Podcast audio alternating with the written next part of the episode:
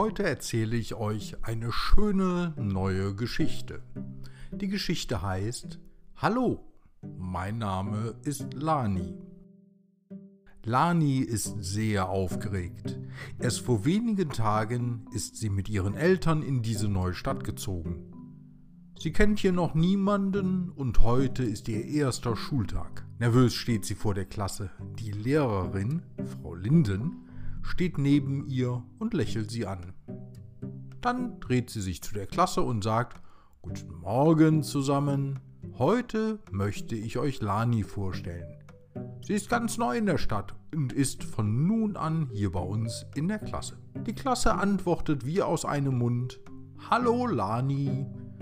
Immer noch nervös bekommt Lani kaum ein anderes Wort heraus als ein leises Hallo einer ihrer neuen Mitschüler hebt die Hand.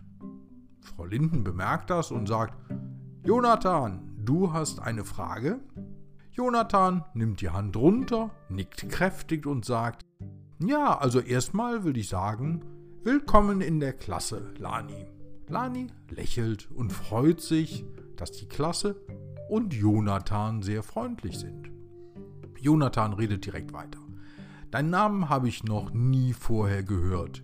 Er ist sehr schön, aber was bedeutet er? Lani freut sich. Diese Frage hat sie erwartet und hatte sich ganz doll darauf vorbereitet. Sie brabbelte direkt los. Lani ist ein Mädchenname mit hawaiianischem Ursprung und bedeutet Himmel.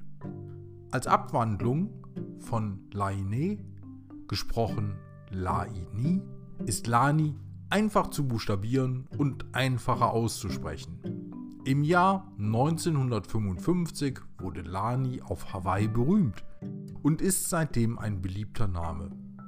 Ganz gleich, ob man hawaiianische Eltern hat oder einfach nur die himmlische Bedeutung liebt, soll der Name Lani einen daran erinnern, dass der Himmel die Grenze ist. Die ganze Klasse hatte einen erstaunten Gesichtsausdruck.